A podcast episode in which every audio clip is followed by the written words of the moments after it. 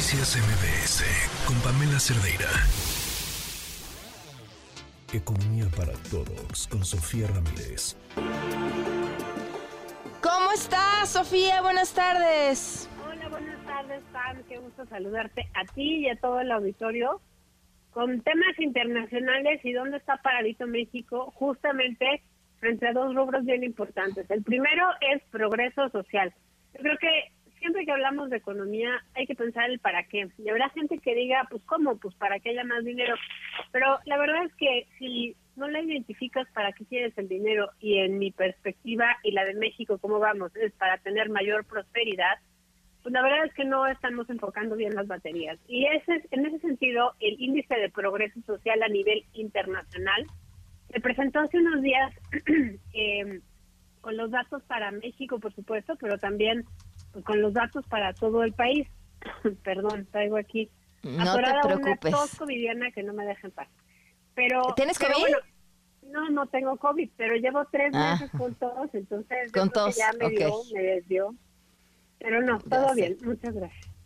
Entonces, les estaba yo Te contando escuchamos. justo del, del progreso social, que en, con los datos que se publicaron justamente hace unos días, pues podíamos dar la perspectiva que había desde México. Y justamente eh, hay rubros donde vale la pena detenerse. Ustedes se acuerdan que el índice de progreso social mide tres grandes pilares, que son los elementos más básicos del bienestar, como no te mueras eh, de enfermedades infecciosas, no te mueras al nacer ni al tener un bebé, que tengas una vivienda de construcción adecuada, que tengas eh, acceso a eh, servicios de seguridad pública que te den esta percepción de seguridad y bueno, pues eh, obviamente que haya servicios asociados a ello. Bueno, en ese primer pilar, pues obviamente eh, México presenta buenos indicadores. Eh, tenemos una puntuación en vivienda de 86 puntos sobre 100. Estamos en una posición 81 de 170 países, o sea, estamos a la mitad de la tabla. Sin embargo, pues obviamente a pesar de que tenemos buena infraestructura básica, pues necesitamos que esto sea eh, un poquito más rápido, entre otras cosas, pues porque con los países que van en nivel de desarrollo similar, pues todavía vemos que estamos bastante rezagados, que es una de las grandes de los grandes pendientes, justamente la vivienda y todo lo que tiene que ver con vivienda.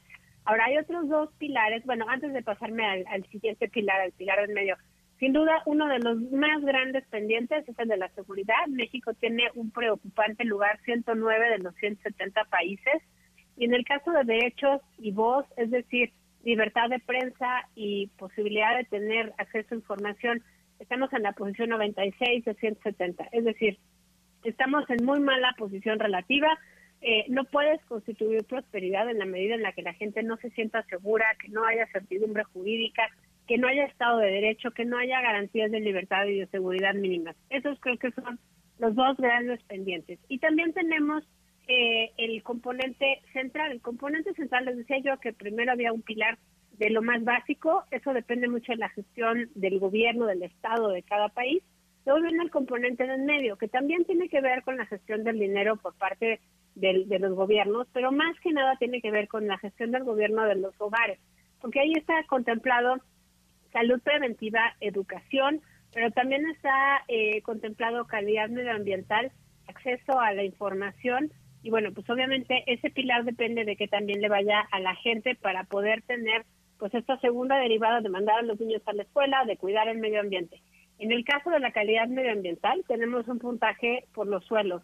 Estamos en 57 puntos sobre 100, estamos en la posición 92, nos hemos mantenido en esos niveles prácticamente desde que se mide el índice de progreso social en los últimos 10 años y pues realmente ahí tenemos grandes pendientes porque obviamente en temas como reciclaje y protección de especies, pues ahora con todo lo de eh, la construcción del tren Maya, pues vamos un poco para atrás y ocupamos posiciones que van 138 en reciclaje y 123 en eh, protección de especies eh, eh, en riesgo de, de extinción.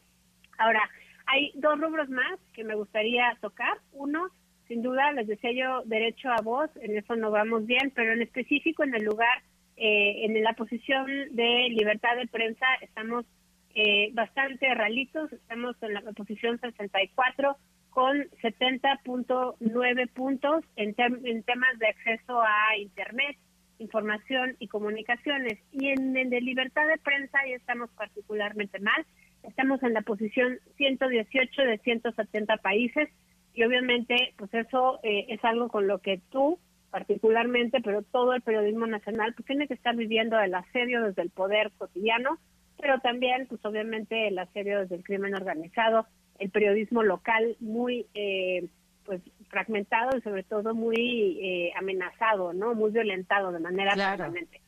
Entonces, pues vemos que realmente no hay nada nuevo que nos sorprenda. Estamos detrás en servicios públicos, estamos detrás en seguridad, estamos detrás en acceso a información, en comunicaciones, en libertad de expresión, en eh, derecho a voz. Y bueno, pues hay un último rubro que creo que vale la pena destacar, que es justamente la inclusión social, sobre todo en temas de libertad y de elección. Ahí pareciera que vamos bien, tenemos una posición 71 de 170 países, pero tenemos alertas en dos rubros, en corrupción y percepción de corrupción, y en el segundo, en matrimonio adolescente y todo lo que tiene que ver con mermar con la posibilidad de jóvenes eh, que en vez de estar construyendo un futuro promisorio, pues están eh, atendiendo embarazos adolescentes, eh, falta de oportunidades con jóvenes que no estudian ni trabajan y un largo etcétera. Y todo esto, Pam, eh, viene a cuento con la inversión, que ese es otro de los indicadores que se han publicado eh, en, eh, de manera reciente en estos días, de la inversión extranjera directa en, en, el comparativo internacional a través de la agencia de la ONU que hace esta medición. Y viene a cuento porque México se encuentra entre los países con mayor inversión extranjera directa.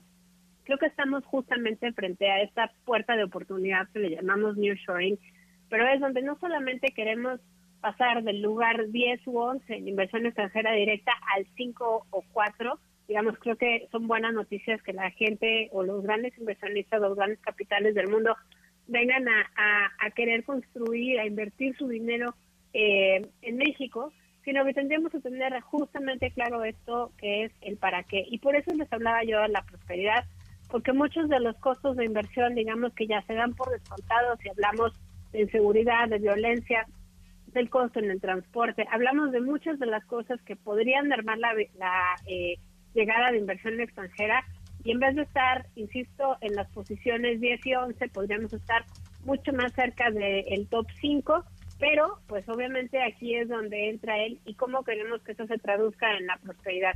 Aquí es donde entra el rol justamente de los gobiernos, porque depende mucho de cómo se organicen y se ordenen esos flujos de inversión lo que nos va a permitir que se traduzca en nearshoring, no solamente en mayor crecimiento económico, sino justamente en prosperidad en las ciudades y bueno, pues obviamente también eh, tener muy claro que el que llegue ahorita tanta inversión, pues es un buen augurio de la perspectiva de crecimiento económico hacia adelante, pero también todo es relativo a un contexto. Vemos que hay eh, muchas zonas de violencia en todo el continente eh, americano, en concreto pues vemos las olas migratorias que se están acercando a Estados Unidos y que ahorita, y que ahorita son una discusión política de ese lado de eh, la frontera, pues justamente porque eh, en este mundo tan violento y tan lleno o tan falto de Estado de Derecho, pues obviamente México parece ser una buena perspectiva eh, no solo para transitar, sino muchas veces incluso para quedarse y no, no deja de ser el caso también para las inversiones que están llegando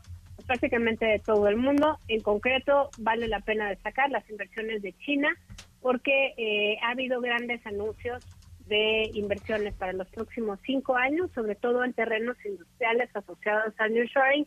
Y bueno, pues obviamente eso va a ser otro de los grandes rubros que tendremos que ir discutiendo con los vecinos comerciales del norte, pues justamente porque hay una eh, batalla comercial que no parece minimizarse, sino que se hará más fuerte y más importante ante la posible llegada del señor Trump. Con eso me quedo, Pam. Así es. Eh, estamos bien en inversión, eh, con claroscuros el progreso social. Muchas gracias. Noticias MBS con Pamela Cerdeira.